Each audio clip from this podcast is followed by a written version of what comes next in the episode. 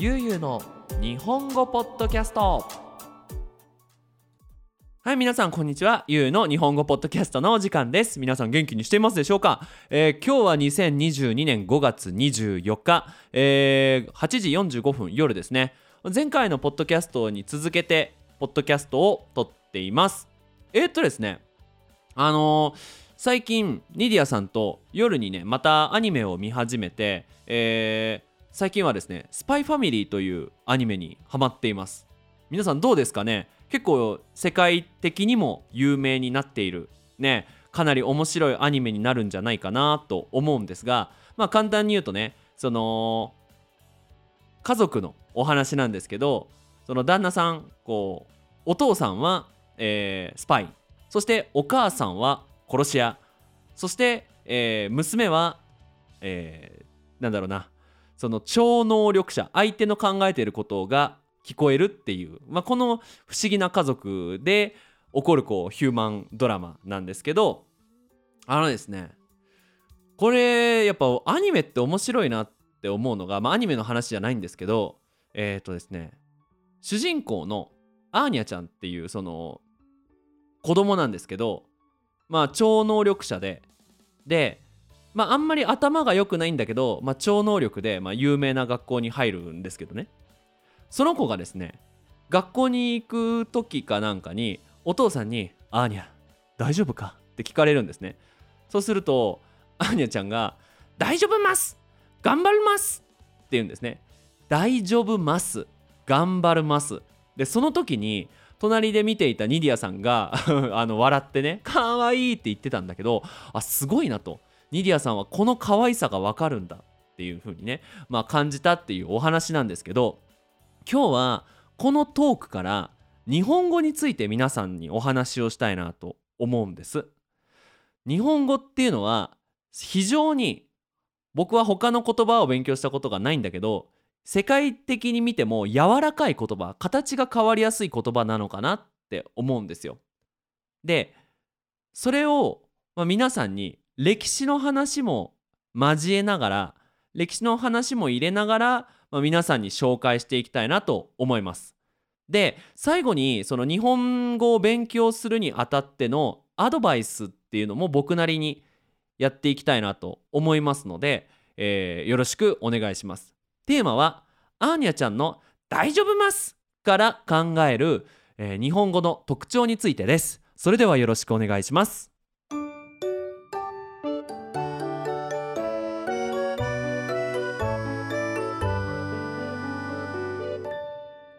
の日本語ポッドキャスト。はい。ということで、まあ、今回ですね、まあ、そのアニメのキャラクターアーニャちゃんが「えー、と大丈夫ます」と早く起きるとねまあ「おはようございます」じゃなくて「おはよいます」って言うんだよね。あと「頑張ります」って言うんだけどこの「ます」の付け方が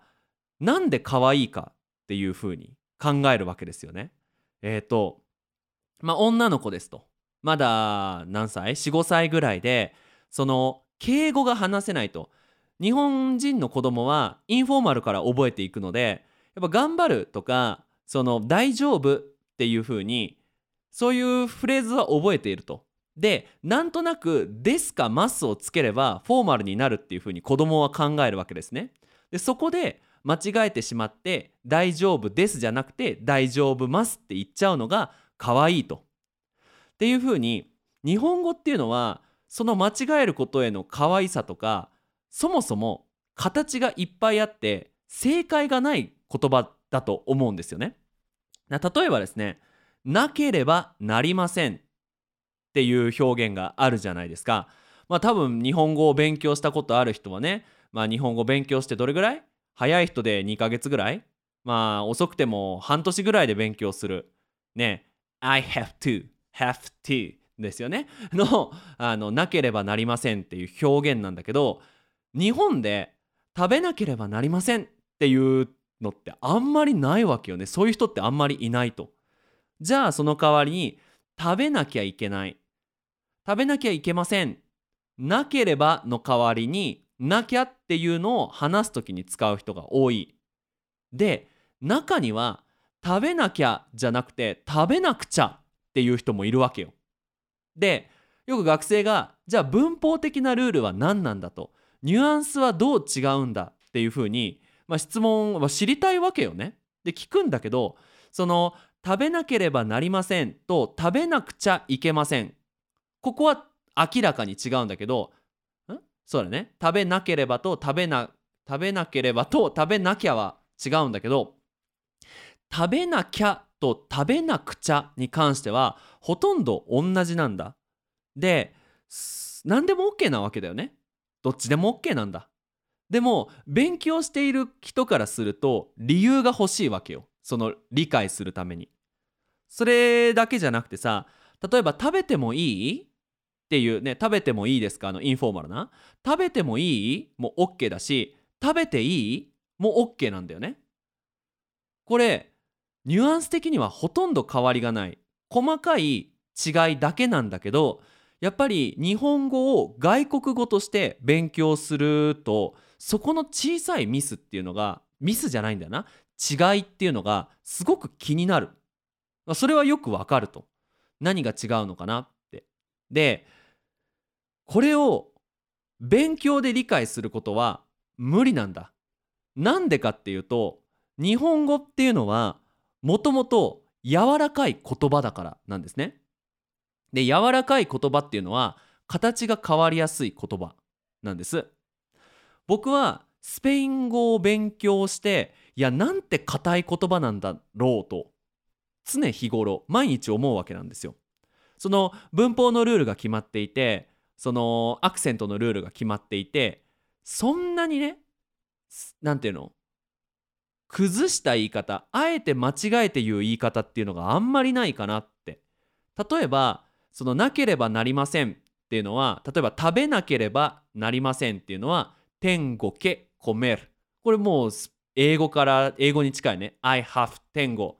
to け、えー、コメル eat I have to eat. 天語けコメルとか、えー、es necesario que coma それはえっ、ー、と S は B 動詞だね。is とか are みたいな感じの。で、えー、necessario は necessary そうだね。あの、必要。でコメール。でコマは食べるっていう。まあそういう言葉自体は変わるけどじゃあ天語家の天語が変わることはないわけだよね。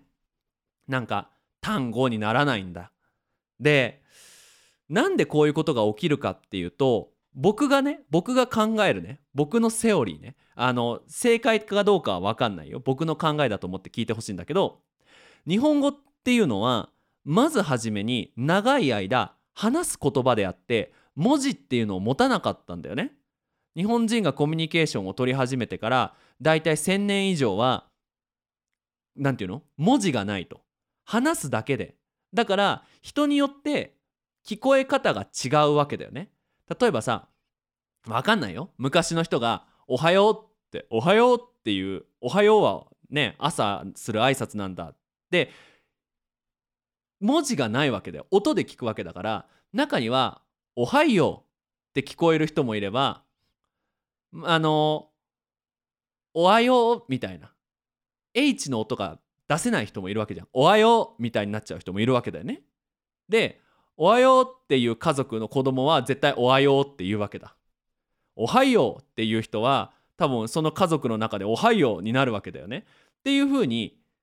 答えがないから音しか答えがないから微妙にみんな違っていいみたいな。そういう歴史が長かった。でその後漢字が来て日本語っていうのは漢字からひらがなを作ってカタカナを作って体系的に、まあ、ルールを作っていくわけなんだよね。なのでその日本人は言葉っていうのがすごく柔らかいもので変えやすいものそして遊びやすいものだっていうふうにその考えているわけだ長い歴史の中で。でちなみに今使われている言葉もそういう言葉遊びから生まれた言葉でその今は普通になっている言葉っていうのがあるんだよね。で何かっていうと一つ目は「えーと、美味しい」「美味しい」っていう言葉は昔は違う言葉である人たちが言葉で遊んでなんかこういう方が聞こえ方可愛いんだけどみたいな感じでこう女の子たちが言葉で遊んでる中あじゃあその言葉使ってこうかみたいになったっていう歴史があるんだね。これを女房言葉って言うんだけど女房言葉っていうのは、えー、室町 室町室町、えー、室町時代まあ大体1300まあ50年ぐらいだと思ってもらっていいや。1350年ぐらいから、まあ、江戸時代1600年、まあ、1800年ぐらいかな。のこの500年間で女官って言ってそのなんだろうな。例えば天皇がいる場所とかえーと、侍が住んでいるお城とかで働いている女性の中で流行っていたそういう言葉の言い方が、まあ、女房言葉っていうんだけど、えー、美味しいっていうのはね昔意志意志っていうのは美しいっていう意味の言葉を使っていたんだ。だからまあご飯食べて「意志」っていうふうに言うわけだよね。でその女官たちねその貴族とか、えー、侍が働いているとこでは丁寧に話さなきゃいけないから「おいし」「おいし」になるわけだよね。でそれにこうもこもこもスペイン語が出ちゃった あの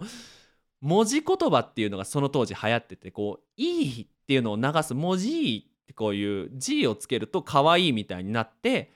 お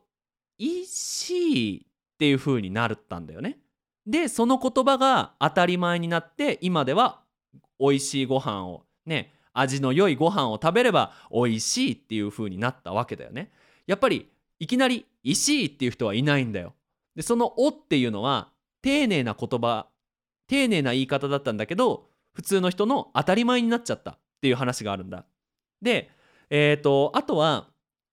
ご飯をさ炊いたご飯をお茶碗に入れる時にしゃもじを使うんだよね。しゃもじ。しゃもじね。みんな持ってるかな？わかるかな？しゃもじ、ま、これが YouTube になる時はあの YouTube でしゃもじの画像を見てください。あの平べったいやつね。でしゃもじは昔の名前は杓子杓子杓子っていうのはなんかこう物を取ってなんだろう。そのかけたりする。まあ物を取るために使うものを、まあ、杓子って言ってたんだけどその江戸時代のその女官たちが「お杓子」「お杓子」でもなんか杓子だと聞こえ方可愛くない。じゃあ文字つけちゃおうかみたいになってあおしゃもじ。ちょっとおしゃもじ可愛くない？みたいになっておしゃもじしゃもじっていう風になって今ではあのー、ご飯を入れるやつはしゃもじに変わったんだ。っていう風に言葉を変えちゃうぐらいの柔らかさがあるっていうのが日本語の特徴なんですよ。はい。ということで次のテーマはじゃあこんな日本語をどうやって勉強してばしていけばいいのかっていう僕なりのアドバイスをしていきたいなと思います。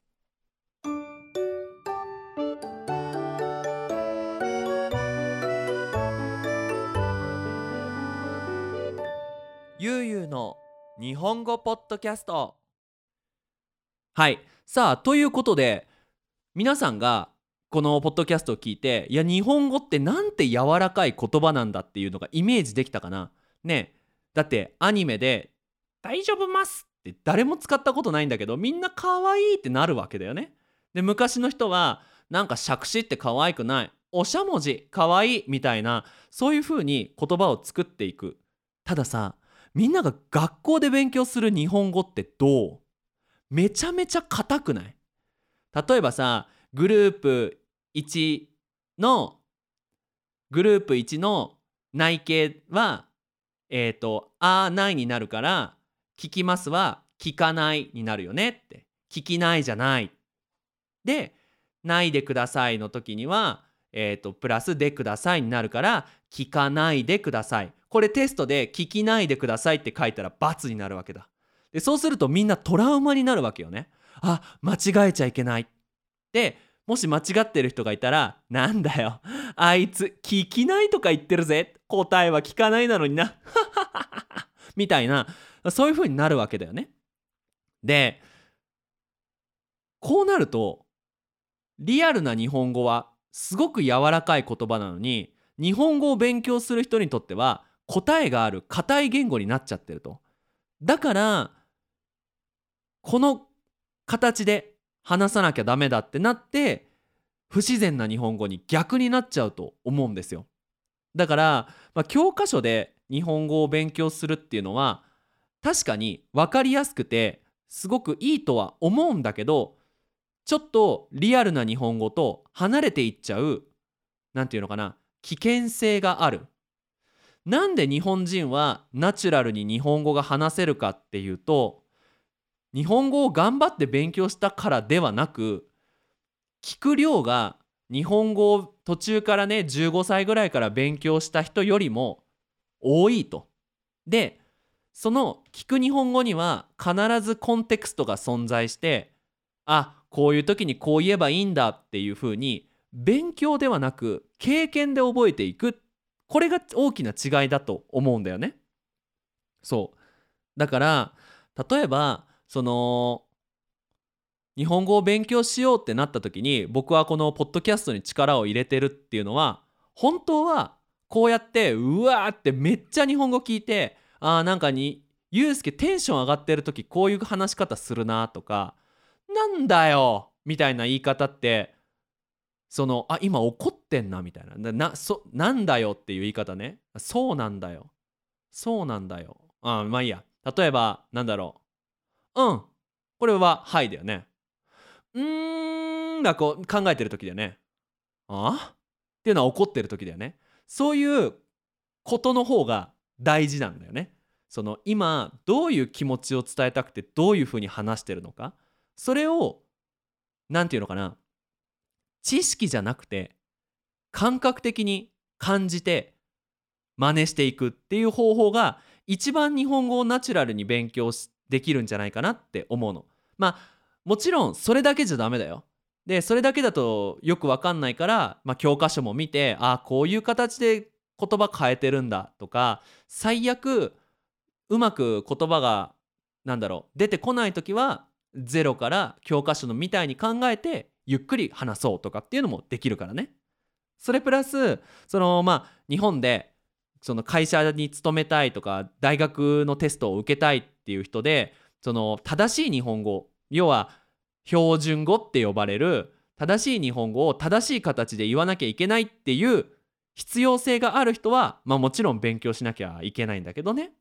でもそっからじゃあ日本人の友達が欲しいってなった時に頑張ってペン握って内フォームをめちゃめちゃ書くよりもその例えばアーニャちゃんが言ったその「大丈夫ます」の可愛さをに気づけるかどうか。そこになってくんのかなって思います。で逆にねだって「大丈夫ます」ってテストで書いたら×だからね。でもそれが可愛い多分今年人気な表現になってくると思うんだよね。下手したら流行語になるかもしれない。でだからもしかしたらみんなの間違いもいつかは正解になるかもしれないからその正しい形で言う動詞のフォームの知識をいっぱいつけるだけにフォーカスしないで何て言うのかな本当に感覚で言葉を覚えていった方がいいのかなって思います。のそのみんなの言うねその正しい日本語正確さっていうのは言語を話す中で本当に一つの一つのポイントなんだ。全部のポイントじゃないんだ。